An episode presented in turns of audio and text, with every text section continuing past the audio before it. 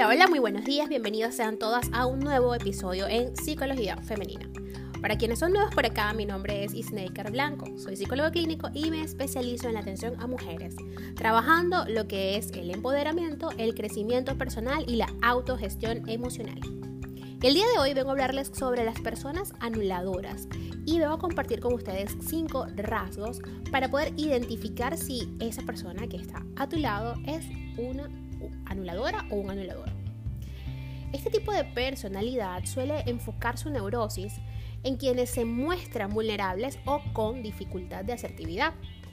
Su juego consiste en hacer que se sientan incapaces para que se vuelvan dependientes y manipularlas.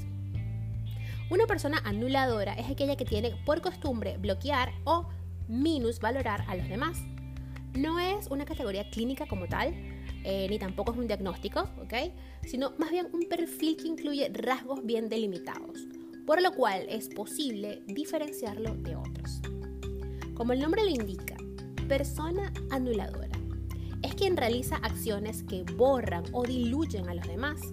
No siempre lo hace de forma directa o explícita, sino que a veces roe, como cual ratoncito, de manera sutil, de tal modo que quienes le rodean terminan sintiéndose mal consigo mismos. O por el contrario, poniéndose al margen, sin saber muy bien cómo o por qué terminaron en ese punto.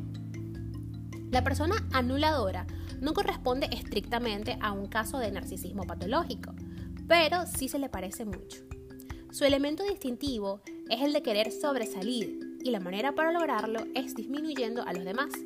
Incluso las personas equilibradas y asertivas tienen dificultades para ponerles un límite. Sus principales características son la proyección de sus defectos. Esta persona está continuamente a la caza de errores o defectos en los demás. No va a perder oportunidad para remarcar cualquier equivocación o vacío que tengan los otros. O a veces lo hace de forma directa, pero es más común que se valga de sutilezas o insinuaciones. Lo más curioso es que con frecuencia acusan a los demás de lo mismo que ellos hacen. Por ejemplo, no es raro que le digan a otro, parece que tú siempre estás viendo los defectos en los demás y no sus virtudes. Ellos no hacen otra cosa.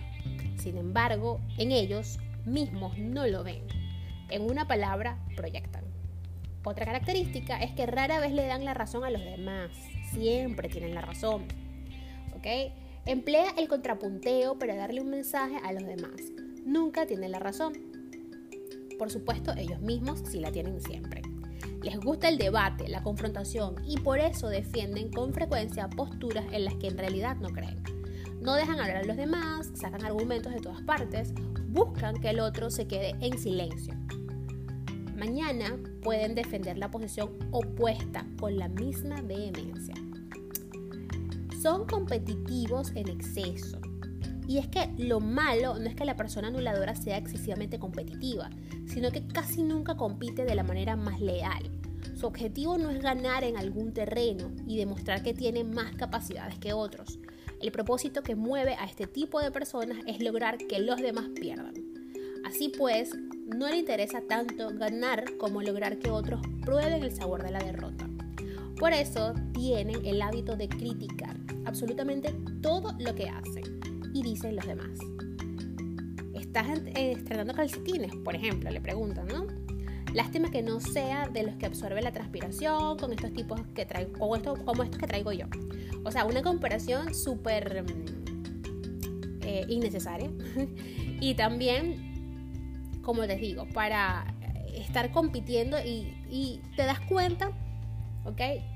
cuando te hace ruido, cuando es raro este tipo de comportamientos o este tipo de comunicación que maneja la persona.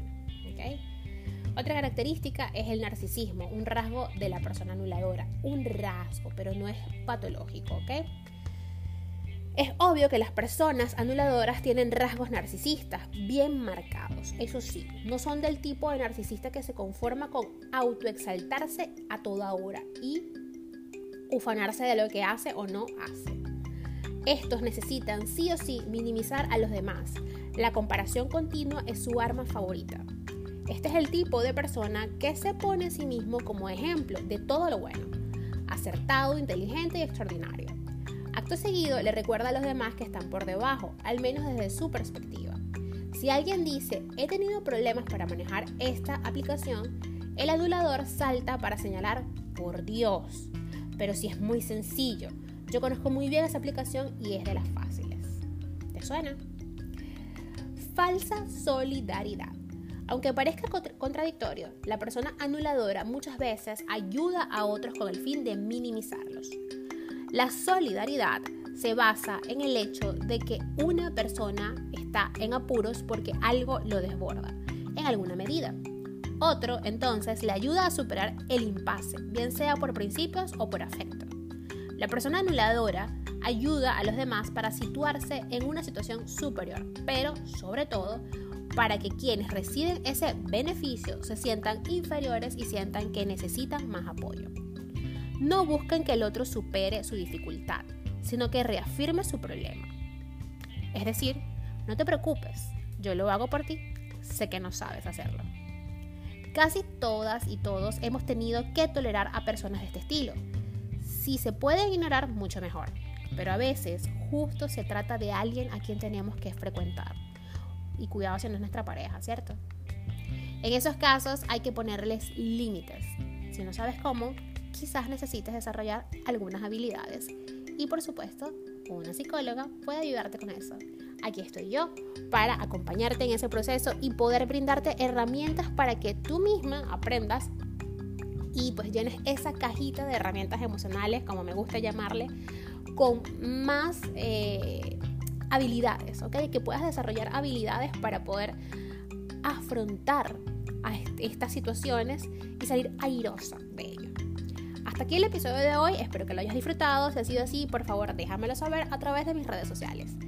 Instagram eh, y Twitter como Psiqueplenitud11, en Facebook y en TikTok como psicóloga Snaker Blanco.